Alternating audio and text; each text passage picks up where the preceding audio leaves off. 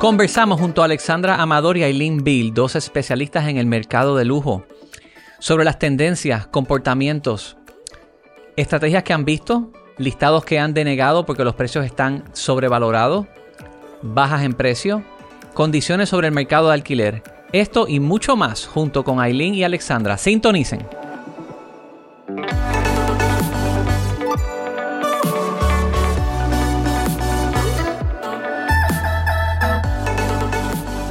Bienvenidos al Orbital Podcast. Estamos terminando ya con lo de las temporadas.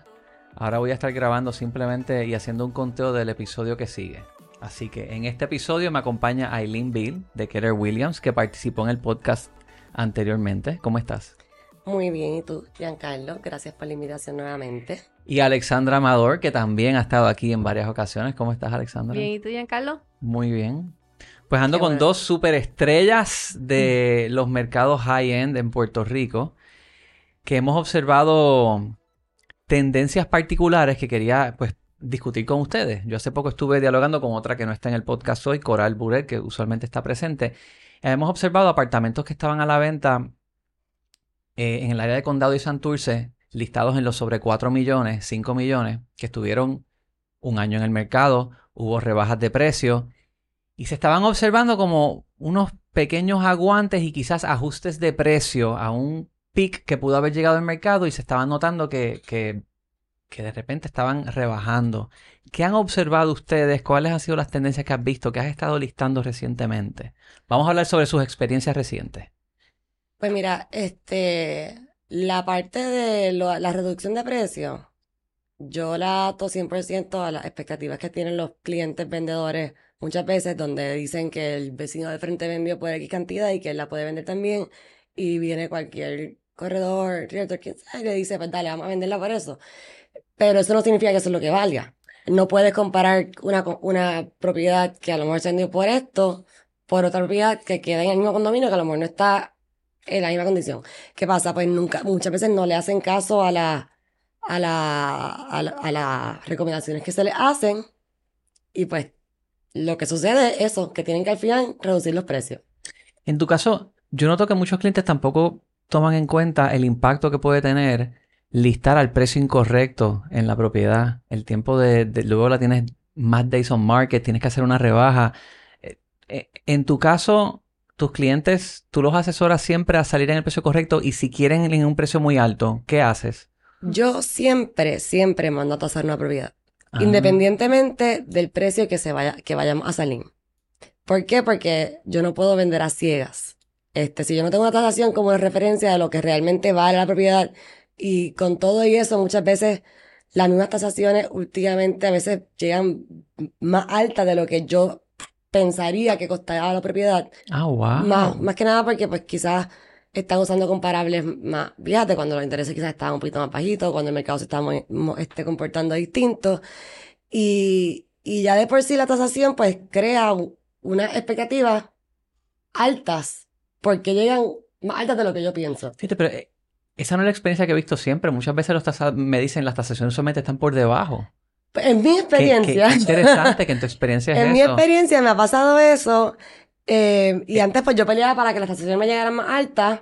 Ahora estoy peleando para que me lleguen más bajitas. Para ¿Por qué? Porque yo quiero vender. Y entonces yo sé que una persona cuerda, oh, perdón, perdón, si eso corto, este, pues posiblemente no, no vaya a comprar por... Bueno, siempre está él. Y si viene un loco y me los da. Sí. Esa, es la frase que todo el mundo escucha. Pero lo que yo hago es que yo siempre mando a tasar. Yo tengo ya esa, ese punto de referencia, entonces ya yo sé, este cuánto la persona tiene que dar de diferencia en tasación dependiendo del precio que acordemos. Y siempre les digo, venga, vamos a salir en un precio, sea, ¿tú, cuál es tu urgencia?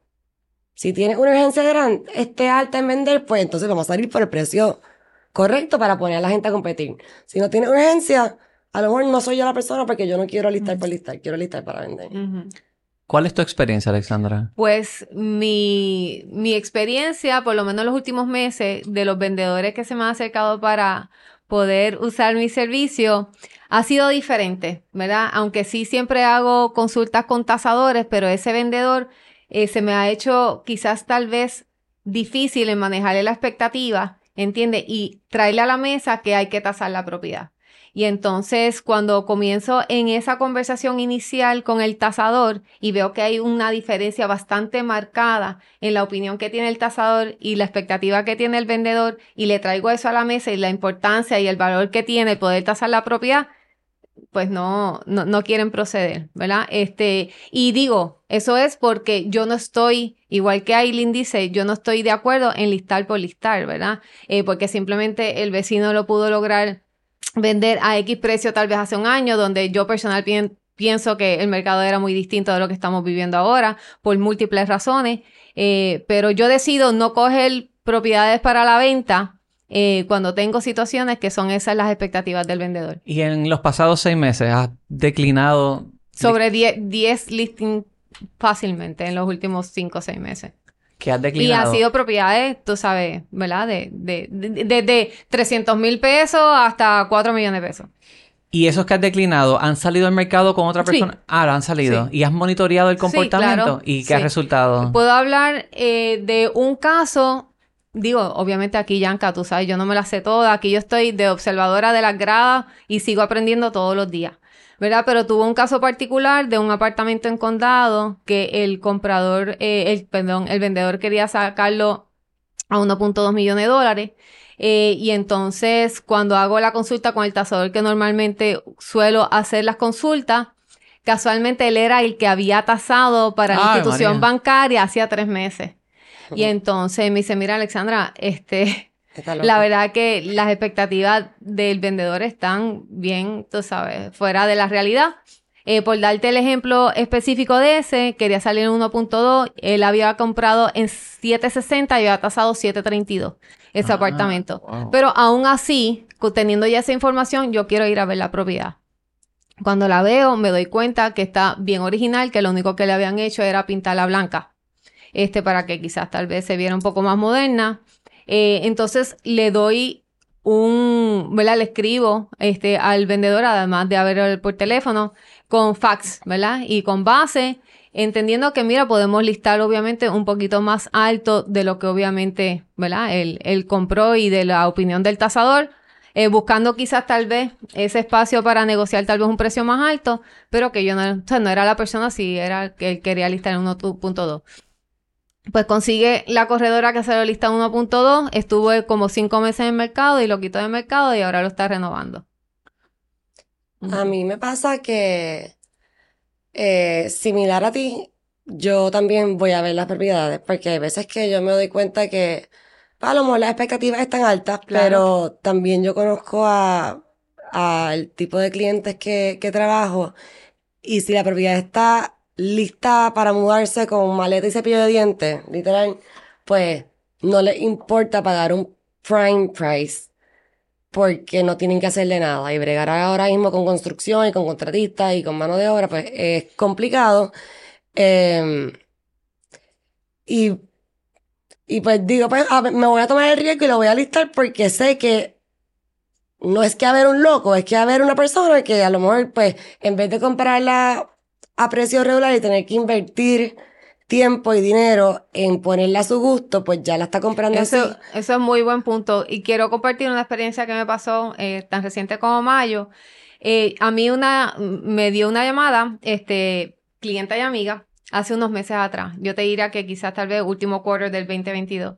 Mira, Alexandra, compré esta propiedad reposeída, le metimos un montón de chavos y, y la quiero vender. Y yo, ¿y qué precio tienen en mente? Y entonces ella me dice, pues mira, eh, me, da su precio. Y entonces cuando yo hago mi homework, obviamente me sonó alto de principio el, el precio, pero yo quise hacer un poquito de homework antes de darle una opinión. Y cuando veo, ¿verdad? Las comparables, hablo con, con el tasador que normalmente yo consulto, me dice, Alexandra está bien alta. Pero yo sigo monitoreando porque encontré tan espectacular el Sí. apartamento y Y obviamente cuando una- se vende amueblado y con toda la No, cosa, no, pues no. tú dices, pues mira, puede, tiene otra Otra, estrategia. claro. Entonces sigo monitoreando el mercado y las ventas en la calle.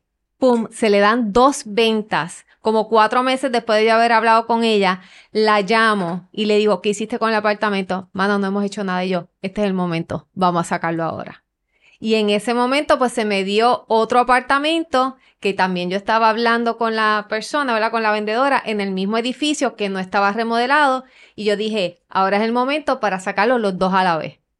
Entonces era uno que estaba extremadamente remodelado y el otro que no estaba remodelado y era un HGTV live cuando yo hacía los showings porque yo los llevaba a los dos. Le explicaba cuánto dinero se había invertido, cómo se movió la cocina del sitio y demás y los dos se vendieron súper bien y súper rápido. Y la diferencia en precio fue sustancial. 250 mil. Y fue exactamente lo mismo que me dice el vendedor que remodeló el apartamento. Pero es como tú dices, y, pero también fue estratégico porque se me tenían que dar esas dos ventas para yo poder argumentar, tú sabes, que estoy sacando ese, ese apartamento en ese precio. ¿Era el mismo tamaño en pietaje? El mismo tamaño en pietaje. Ok.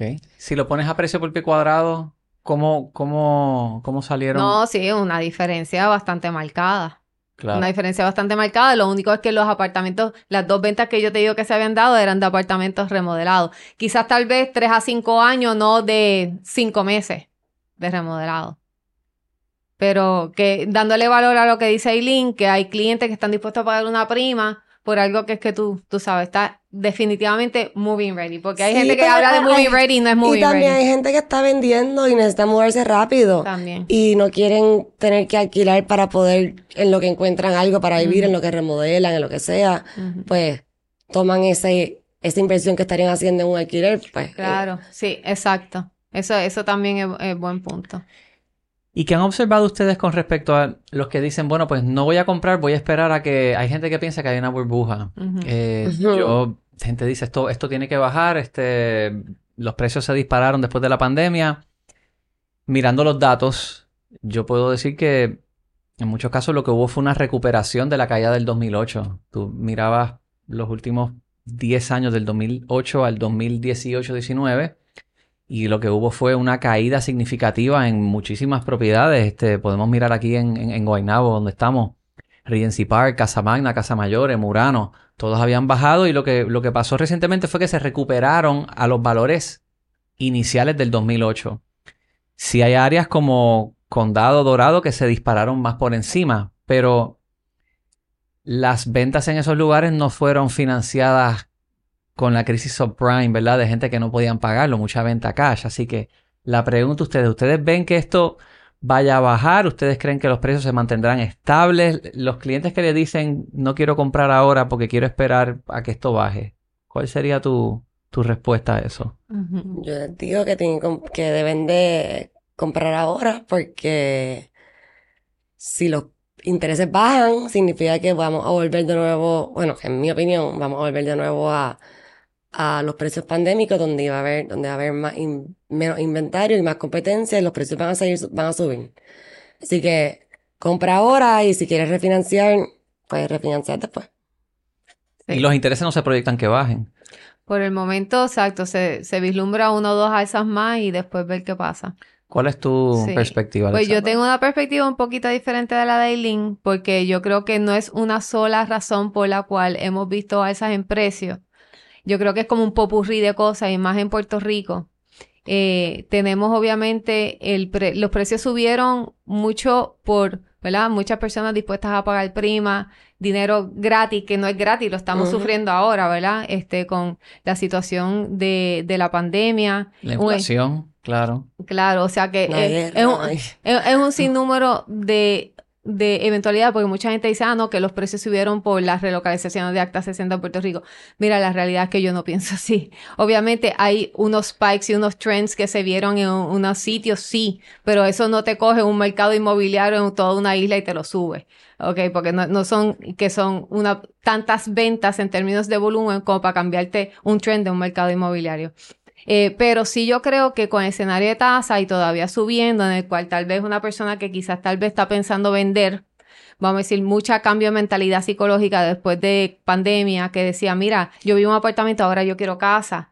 Pues yo estaba viendo la data de las últimas ventas en términos de property type en el año. La gran mayoría sustancial son single home families. O sea, una cosa, pero espectacular. O sea que también hay un cambio de comportamiento psicológico. Sí, este puedo añadir a lo que estás diciendo, y disculpa que te interrumpa, he visto muchas, un trend de personas americanas eh, que compran estos apartamentos en condado Y entonces pues, esas personas que están viviendo en esos apartamentos, pues ya tienen el cash para comprar entonces estas otras casas en... Como el- la, en- la en- persona, la- el americano compra el apartamento. el apartamento de condado, por, por decirte, o dorado, a un, a un local, en ese local ya tiene el cash para comprar entonces Ah. La eh, casa. La casa. Sí, sí, Sí. sí, sí, porque entonces y el tema que joven. Puertorriqueños nadie habla. vendieron a un premium grande y, hicieron lo mismo, compraron entonces en... eh, cash. Porque algo que, algo que no se habla, que digo, yo no, no tengo opiniones formadas, simplemente yo observo, eh, ah, no, que sí, el americano está comprando Puerto Rico, pero ¿quién está recibiendo esa tonga de dinero? Es el local. ¿Qué está haciendo el local con ese dinero? O sea, ¿hay alguna manera de trace the money? ¿Dónde está yendo? ¿Entiendes? Eso sería un análisis súper O sea, yo sé que en mi experiencia yo, yo, yo le he vendido a muchos clientes que vivían en el condado, eh, condado Miramar, Locales. Dorado, locales, vendieron súper caro y con ese cash que es un equity gigante, pues compraron cash en donde querían, en paseo, Y se gastaron todos los chavos. Le sobraron. Ok, exacto, porque la idea es que te sobre y entonces Esa tú puedes tendencia yo la he visto en Orbital y he visto experiencias, por ejemplo, y no es solamente que vendieron condado, personas que tenían casa en Palma Exacto. y vendieron la casa en Palma y se mudaron a Paseo del Parque. Personas que vendieron casas en, no fue Dorado, este fue uno en Vega Baja, que vendió, dio un palo en. Vega Baja y se regresó a, a un área por, por... Y muchas veces eran personas que tenían un second home, no era ni siquiera... Sí, sí, su Y pues a lo mejor ese dinero pues no lo invirtieron en otra propiedad, pero pues está en sus manos. Digo, porque te da una oportunidad bien grande, porque vamos a decir que Dios no lo quiera que sí, van- venga una corrección grande del mercado. Pues entonces lo pusiste en una propiedad que entonces te va a devaluar y qué vas a hacer. Lo, digo, aquí yo pensando con mente inversionista, como tú sabes, Yanka, yo digo, pues vendo súper caro, me compro una casita, vivo tranquilo, pero cojo y invierto y diversifico. O me compro una propiedad de inversión y le saco cash flow. Tú sabes, como que eh, a- a- lo que te quiero decir es que ha habido una gran oportunidad para las personas que han vendido a los locales para poder capitalizar y Claro. poder Que su, su, sus ahorros e invertir. ese, ese dinero se queda en Puerto Gran en Rico comparación. realmente. I want to Grande. think que es así. Hace 10 años eran short sales, eran gente entregando la casa al banco. Hoy día, pues mucha gente recuperando y haciendo ganancias. Ahora, mencionaste algo interesante que quiero regresar a eso. Dices que has visto una al- un alto volumen, gente buscando detached residential, o sea, Sí, casas, single. single Sí. Bueno, family. y yo creo que Aileen vende de eso más que yo. Sí. Fíjate, entonces, pero si miramos la crisis de vivienda y buscamos cómo atenderla, lo que tú ves en Santurce, tanto edificio abandonado que se pudieran remodelar, re- eh, arreglar y la gente vivir en- de manera más urbana. Si esa oferta no está y es la gente lo que quiere son casas, ¿qué vamos a hacer? Seguir expandiendo el desparramiento urbano y más casas más lejos. Bueno, es que tampoco le dan la opción, porque tampoco es que hay tanta alternativa de... Hay, hay que, pues, eh, Qui- quizás tal vez eh, este, dame a aclarar que lo que he estado viendo, y quizás tal vez Aileen más todavía, de este trend de muchas transacciones single family home, estamos hablando que son propiedades 400 mil pesos para arriba, no estamos hablando de las propiedades 200 o Sí. 300. Está bien, pero 400 mil para arriba es todo, casi todo Guaynabo. Tú miras Parkville, cualquier, cualquier lugar, College Park, cualquier urbanización que antes, antes estaban en los 200 y 300, ahora están en esos precios. Sí, Sí, sí. se están vendiendo. Y- y se Porque están hay poco así. inventario. Hay poco inventario, correcto, pero entonces, Es que la gente quiere quedarse en la misma burbuja donde están las escuelas, donde Mm. están los... correcto, y- pero no necesariamente, yo aquí hablando más en el tema utópico de la planificación, no es viable seguir haciendo Sí, pues- urbanizaciones de la Pero época míralo, de los mira- 80 míralo- y 90 mira con el yo- suburbio y el commute y Tú el sabes carro. que yo soy súper fan de Santurce, pero yo lo que estoy viendo en Santurce es que quienes posiblemente están comprando estos edificios no tienen la mentalidad de poder tener affordable housing, ¿entiendes? Quieren sacarlo porque entonces piensan que Condado se va a seguir extendiendo. ¿Entiendes? Entonces tienes un desarrollo como Ciudadela, que yo creo que ha hecho gran cosa por, por, ¿verdad? por, por, por Santurce, pero sigue habiendo desplazamiento de las personas que vivían hace 40 años en Santurce. Sí. O sea, con la solución yo no la sé, pero la verdad que me rompe el corazón porque yo vivo en súper urbano en Santurce y me mudé hace cinco años siempre habiendo vivido en Tú vives en condado condado, donde vives. toda mi vida adulta. ¿Y ahora? en- al lado de Ciudadela. Oye, que eso es, hay gente que considera que los alrededores son arrabales y todavía hay mucho, mucha plusvalía, ¿entiendes? Pero yo me mudé ahí, compré la propiedad cuando parecía un crack house. Y yo decía, vamos a meterle mano, le metimos mano al apartamento, al edificio completo, cinco apartamentitos, y nos encantó y nos quedamos viviendo ahí. Nos quedamos viviendo ahí y yo he visto el progreso y yo soy bien activa en mi comunidad, eh, pero mi calle es de las pocas calles que todavía queda gente de Santurce vieja y a veces yo los veo resistente al cambio, pero ya tengo como tres de verdad de los acta 60 viviendo en mi calle, tú sabes que, que en verdad es como que eh, no- está muy clara todavía lo que está pasando. Fíjate, en un episodio que estuve con Iván Zavala habló sobre la revitalización de la calle Serra. Él dice, tú, hace falta hacer un master plan Sí, hace de, falta. de una cuadra, de una calle, de una Sí. zona. Y, y tú pues, hay desarrollos que son plan 8, hay desarrollos que son... Eso es lo que hace sentido. Tú tienes todo, que Mano, tiene que ver- diversificarlo todo. Y ¿no? tiene que haber una planificación, un master plan. Correcto. Y pero co- ese- que conlleve también transportación este, Sí. colectiva. Bueno, lo que hablamos con. Santini, Todas por estas favor. cosas, porque si no... Todo debe, haber- debe haber una integración de todos esos temas. Pero a falta de que no existe ese... eh, Estamos en un vacío, pues es cada uno a su manera y Y podemos seguir aquí hablando del brainstorming de lo que es ideal. Bueno, tú puedes hablar de Santurce, puedo hablar de, lo- de los suburbios, porque es Ujú. lo que yo conozco mejor. Sí. Hace poco listaste una casa en los suburbios, que la vi, que parece un castillo. ¿Cuál? la de Suchville. La de Suchville. Esa propiedad eh, es una propiedad espectacular. Es una propiedad que no es para todo el mundo.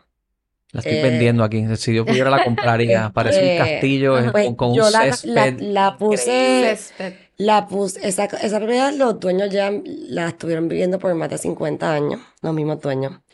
Eh, es una arquitectura como este, Escandinava. Spanish colonial. Es como... Pero no es una casa que le gusta a todo el mundo, porque la gente está buscando, el- la mayoría de las personas están buscando una casa moderna con los cristales fijos de arriba y abajo, todo blanco, y esto pues es una casa distinta, porque Sí, sí, esta una es casa colonial. pequeña también. Eh, no es tan pequeña, eh, Es eh, tres pero habitaciones. tiene- son tres habitaciones, pero pues tiene un terreno bien grande que tiene un montón de espacio para poder eh, expandirla y hacerlas. Este, el precio no está inflado, yo la mandé a tasar. Eh, incluso la puse un precio por debajo de lo que tasó. Eh, he tenido eh, personas llamando, pero lo que pasa es que no todo el mundo quiere comprar una casa para remodelar, aunque los tase. Sí, sí, es verdad, porque es que el, Porque el costo de construcción costo está de construcción salvaje. está- Por eso, ahí es donde voy con la parte de que hay personas que sí están dispuestas a pagar un prime price por algo que ya está listo y no tienen que hacer nada. Porque esa casa está espectacular en la- tres casas al lado se vendió una en La de Ingrid, 3.5. ujú. Exacto. En 3.5. Hace menos de dos meses. Sí, sí. Eh, que lo aguanta. Y Suchville es una operación de 24, 20 24. 24 casas súper exclusivo Ujú. Eh, va a llegar el novio porque a- alguien que quiera vivir en Suchville pues va, va a pagar por eso. O sea, es que es cuestión de pues esperar, no es que va a moverse tan rápido como una casa moderna. Te hago una observación sobre esto de las casas modernas que acabas de decir, lo cristal de, De piso de de Pero techo. es que están de moda. Pero, pero un- eh, está de moda, pero fíjate algo. He observado en casas que entro que tienen eso de cristal de piso a techo, al frente atrás, no hay ventilación. A menos que tú no abras la puerta, tienes que tener el aire, sí, porque literal. no, no puedes, entonces no puedes abrir ventanas atrás, al frente, irte a bañar y la casa está cerrada, pero tienes ventanas abiertas y la casa está ventilando. No, si tú estás solo en la casa, tú tienes que cerrarla porque no la puedes abrir de manera segura. Como que hay, Sí, bueno, yo, yo es que yo pienso que hay un design De- feo en esto de los depende- cristales de piso de techo. Yo lo depende veo de como un design feo, depende te lo de juro. la, de la persona. Porque hay personas que le, le ponen cristal fijo a la fachada para que se vea bonita y después afuera. entre pues- luz natural. Está bien, pero Pero sí, estoy de acuerdo contigo que el security, ha- el hazard puede ser un poquito complicado en y, cuanto y el a aire acondicionado, si la la ventilar luz, bien. pues, placas solares. Sí. Definitivamente. Y La mayoría de las casas que tienen la- lo- lo- los cristales de arriba abajo tienen las placas solares, en las que yo he vendido. ¿Y las ventas que han hecho recientemente han sido cash o han visto más financiamiento? Yo he tenido de las dos. Yo también. He tenido las dos. Sí. He tenido las dos. Pero, curiosamente, pues la... Antes... Bueno, es que no, es que las dos. Porque el mismo range de precio de los 2 millones y eso antes he tenido financiada y he tenido cash. Pero antes era 100% cash y ahora es mitad cash, mitad financiado. ¿O estás viendo que es lo mismo? Yo tengo un poquito más de casos financiados en mi, ¿Has en mi tenido- caso. Yo el año Sí, pasado tuve un más El año pasado tuve un montón cash. Este año he tenido buenas ventas, pero financiadas y pues, están dispuestos a pagar el premio. Mira, quiero hacer como que una integración de, del tema y tal vez eh, aportar otra cosita. Zumba. Eh, hablando de las ventanas, me fui en el viaje, estoy remodelando una casita que compré de inversión en Santurce y estoy, com- estoy comprando ventanas y decidiendo si abren, no abren, luz natural, todo este tema que estamos hablando. Ah, te puse a Y pensar. entonces, no, lo que te quería comentar era que no sé si Aileen, porque no sé, no creo que Aileen trabaja renta o mucha renta, No. pero La- el frenazo del Ay, pero mercado eso de es una renta cosa que te quería bien comentar. fuerte, pero bien fuerte. Mira, yo estoy vendiendo el de, el de Regency. Sí. La mitad de las personas que me están llamando es porque lo quieren para, para ponerlo a alquilar. Porque si tú te metes ahora mismo en, en el MLS, en clasificado, lo que sea, el mercado de alquiler en Guaynabo está escaso. No hay propiedades para Y alquiler. sin embargo, en Condado y, Hay un y Miramar está, pero que ni votando, pero ni votando. O sea, tú coges un ejercicio bien fácil. De tiro Giancarlo González, clasificados online, San Juan, Condado Miramar, apartamentos de 2.000 a 5.000, Y yo hablamos eso una vez tú y yo sobre por 300 teléfono. propiedades En Sí. alquiler. en alquiler. Todo en el mismo price, price range. Espérate, tú dices Es que un frenazo. cuando tú dices heavy, frenazo es que que, no hay, no hay gente alquilando que no hay gente alquilando. Hay mucho más eh, oferta que demanda. eh, pero es que también tiene que ver con el location. Porque en Isla Verde, por ejemplo, yo, el otro, yo hace poco alquilé un apartamento en Astralis, que habían como cinco apartamentos que se estaban alquilando en Isla Verde, más o menos por el mismo, o sea, en, en- en el mismo price range. Yo le dije, mira, ¿tú lo quieres alquilar rápido? Sí, pues hay que poner un precio más barato que los otros que están alquilándose para que lo alquilen más rápido, porque es que hay demasiado, Demasiado inventario. Pero eso no habla que lo dispararon demasiado esos precios de alquiler. Bueno, no, y que- o que las expectativas, que es algo parecido, las expectativas del dueño de la propiedad quizás está acostumbrado a que se le fue el inquilino del año pasado que te pagaba cinco mil pesos, ¿entiende? Y ese tal vez era un americano que ahora está comprando porque pasaron sus dos años que tiene que comprar, pero guess what? Ahora mismo, como no hay tanta gente relocalizándose a Puerto Rico, que no tienen que esa obligación de alquilar, porque o pueden alquilar por dos años, que son los que están dispuestos a pagar prima, pues entonces te tienes el mercado de renta aguantado en esas áreas. En esa interesante, área. Si te, fíjate, bueno, te metes en Guaynabo.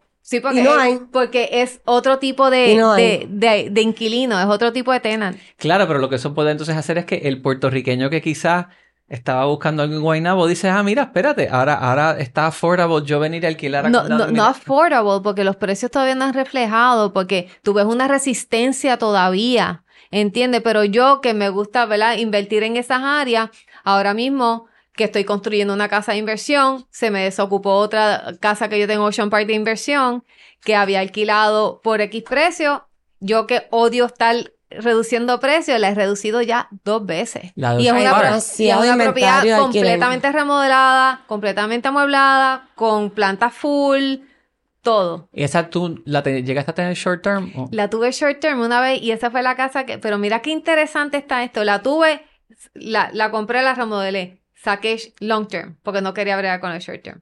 Que Eh, eso contra- puede ser un dolor de cabeza. eh, Entonces cogí y hice, ¿sabes qué? No, vámonos short term. No fue brutal short term, pero el dolor de cabeza. ¿De qué año a qué año La ecuación, la ecuación te la doy ahora. La ecuación para mí, Alexandra Amador, más importante de short term es el, el valor del tiempo y, y de los dolores de cabeza Que van a venir con el short term, aunque tengas un manejador, ¿verdad? Porque si nosotros somos, somos bien hands-on. O sea, 2018-2019 long term. 2019 a 2020, eh, a vein- 2019 a 2020 short term. Y de ahí, Pandemia.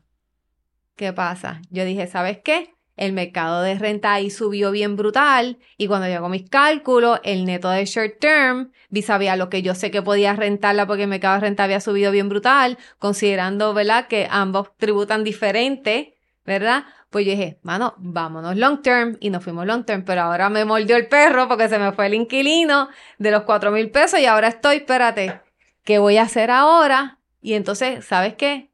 Estoy he bajado ya el precio dos veces, estoy considerando si la vuelvo a poner short term. Porque short term entonces ha subido, veo que puedo pedir un poquito más, o sea que es bien dinámico lo que te quiero decir. Los mercados fluctúan y es bien brutal, pero hay que estar bien pendiente a lo que está pasando. Y entonces en esa casa que estoy remodelando, que obviamente estoy remodelando, invirtiendo con un budget porque pienso cuánto le voy a estar sacando long term. Fíjate, pero por eso es tan importante tener acceso a información en tiempo real de todo lo que ocurre en el mercado, porque muchas veces la gente pide regulación y hablan de regular los Airbnb. Y, verificar las rentas y, cómo se mueve es bien, difícil. Eso es lo más difícil. Porque, mucha gente la alquila por su cuenta. Sí, sí, sí, eso es bien difícil. En Puerto Rico no hay manera de keep track. Esto es análisis criollo, metiéndome hablando con vecinos, hablando. y viendo qué está pasando. Tú sabes, es bien complicado. Tú dices que ahora mismito, si tú buscas Condado, Miramar o Santurce, alquileres, sí, puedes encontrar un inventario de sobre 300 disponibles. Sí. Wow. Y entonces es manejando la expectativa. Dito, tengo un cliente que le vendió un apartamento en Condado y entonces él lo usa como second home porque vive su mayor tiempo en Dorado Beach. Y entonces me dice, mira, Alexandra, quiero alquilarlo, pero me hace sentido alquilarlo si lo puedo alquilar en 3.800 dólares o más. Y entonces cuando yo tengo que venir para atrás y decirle, mano, ¿sabes qué? No va a llegar a 3008. Pues entonces no lo listo. Es que también el, mes pasado, por ejemplo, y hablando de literalmente de cosas que están pasando, eh, experiencias ahora, de ahora, a mí me pasó que el mes pasado llegó un montón de gente de, Luma. Ah, sí, también. Buscando alquileres. Y ahí fue donde pues yo alquilé tres propiedades mm. A unos precios que yo dije, o sea, yo no podía ni creer que, que estaba alquilando esos precios. Pero pues ya ese también, ya eso también paró y los que están llegando, o entiendo yo por lo que me han comentado, los que están llegando de Luma ahora, pues son no los altos ejecutivos, son los, los... Mira que por cierto, hablando de, eso... ¿Cuántos de Luma están llegando? Eh, bueno, van a llegar como 150 personas más, pero son los cerrajeros que no tienen el budget que tienen los ejecutivos. Pero, ¿y pues están, pero llega los ejecutivos yo les vendo, alquilé de entre 7 a 10 mil pesos. No, pues ¿cuántos eran? Ah, pues yo no sé, yo, yo sé que yo la alquilé a tres. Hay eh, tres, ok. Mira, que... Yo, yo la alquilé, yo a Aileen le alquiló a tres. Y esos ejecutivos se quedan, alquilan casas sin planta, ¿verdad? Para confiar en el... Ah, no, mira. Yo tengo dos, yo tengo dos y planta. Mira, el requisito es, requisito que haya planta eléctrica, que me lo, que tenga cisterna, planta, o sea, eso es un deal breaker. Sí, sí, sí, bien, Oye, yo pensaría que estos ejecutivos de Luma van a querer, tú sabes, vamos a dar fe de nuestro servicio. No, ellos trabajan en la casa. Sí. Este, pues tú sabes que eh, haciendo un funny anécdota, una anécdota cómica de eso, este, estaba alquilando un apartamento como en 2000, lo tenía en 2050. Este apartamento con vista al mar en condado, one bedroom. Y entonces vino una de las muchachas eh, de Luma, que no, no son posiciones ejecutivas, pero entonces no alquilo el apartamento porque está en una troca de estas bien altas de Luma y obviamente pues no cabía por el parking, tú sabes. O sea que ahora cada vez que eh, de Luma me llama y dice, mucho de Luma, pero te tienen pues, que incluirle lo, exacto. hay que incluirle el, el, el, luz, el agua, el cable, todo está incluido. Eh, y pues por lo general quieren planta y pues ya eso. Y el budget pues no es el mismo ejecutivo. Sí, sí, es diferente. Es bien diferente. Estamos importando los celadores también. Vamos a cambiar el tema porque me siento que estoy como que tirando al medio. Sí. Bueno, nadie ha tirado a Luma más al medio que yo. O sea, nosotros en Orbital llevamos dos años croleando la data de las averías y por ahí viene la, la herramienta para poder hacer el match. Bueno, te puedo decir que tengo tres contactos a quien le ha alquilado casa, alto ejecutivo, que pues, podemos llamar. Sí, sí, no, la verdad que... Eh, eh, ellos se han portado súper bien conmigo. Mis clientes, dueños de propiedad, han estado bien contentos. Ahora, ahora, vamos a cuatro años. Y Sí, y llegó, tengo uno que lleva cuatro años en la misma propiedad. Digo, han cambiado como dos o tres veces de personas, pero... Bueno, expectativas para el resto del año. Estamos en agosto, ya voló el 2023, pero ¿qué, qué están viendo? Bueno, em, yo sigo, yo a pesar de que siguen hablando de que pues, el mercado se está cambiando, en mi experiencia yo he estado, me, me ha ido bastante bien porque yo trabajo un nicho específico donde ya yo tengo los- muchos compradores que están buscando esto y es básicamente encontrarle una casa o conseguir esta casa y, y ya, y se mueven rápido. Tampoco eh, soy bien específica con las propiedades que, que listo. ¿Qué es lo que más resultado te da cuando mueves una propiedad? ¿A qué te refieres? Eh, en el marketing que haces, ¿qué es lo más eficiente? ¿Es clasificados online? ¿Es Mm. Instagram? ¿Es, Honestamente, es, es una combinación? Es una combinación de Instagram y redes sociales y eh, referido. Ok, o sea, el, el principal motor tuyo de venta y de conseguir clientes es Bueno, redes el principal, principal es referido. Ok, Este, ¿y lo mismo contigo? Sí, quería comentar algo que como que Aileen hablando como que como Aileen eh, pues representa, ¿verdad? Vende muchos vendedores y últimamente como en los últimos meses he estado como que representando mucho comprador porque tengo que, ¿verdad? Seguir moviéndome y he tenido esta situación de que los vendedores que me han llegado, pues tú sabes, lo- los precios La que quieren listar, eh, pues entonces, esta semana te puedo hablar de, de dos experiencias de propiedades que hemos ofertado, ¿verdad? Con mira, ¿verdad? De financiadas, con mira de, ¿verdad? De velar por los intereses del comprador y las expectativas de esos vendedores aún sigue tan y tan y tan alta, aunque me acerco tanto al precio de lista, ¿entiendes? Ni tan siquiera me tiran contraoferta, ¿entiendes? O porque se sienten tal vez que no somos compradores serios, pero te estoy hablando, o sea, de 10% por debajo del precio de lista, que nivel el precio de lista estaba y altito. cuando te metes después a chequear el, en el MLS, ves que se termina vendiendo por un, entre un 5 a un 10% por debajo. Ah, bueno, exacto, esa data, esa data la tengo aquí. Y yo digo, pero me ha pasado ya en dos ocasiones esta misma semana con vendedores, buenos compradores, financiados súper bien cualificados, porque eso es otra. Yo no voy a representar compradores, yo, yo firmo contrato de exclusividad para representar a compradores. Sí, no Y tienen, antes que firmar ese contrato, tienen que pasar por, Un por un sedazo bien, bi- así, sí, bastante, bastante serio. Y pues mira, me ha pasado eso que la expectativa del vendedor del otro lado, ¿verdad? Yo no Pero represento y yo con ganas de hablar con a lo él. mejor Pero es esos son el- vendedores a que tampoco son tienen- las orientaciones que le dan los otros sé, corredores a, los clientes y no son Sí. personas que están listas para vender Sí. y, lo- todo, y listaron A por Yo, eso- eh, a es- eso eso, es lo que yo creo que ¿Cuál está. es el es- rush ese- del- esa- estos dos casos, yo estoy casi segura que eso es. No tienen y yo no quiero Cuando del lado del vendedor que- listado, yo siempre pregunto cuál es la urgencia, porque yo quiero saber realmente, cuán motivado está.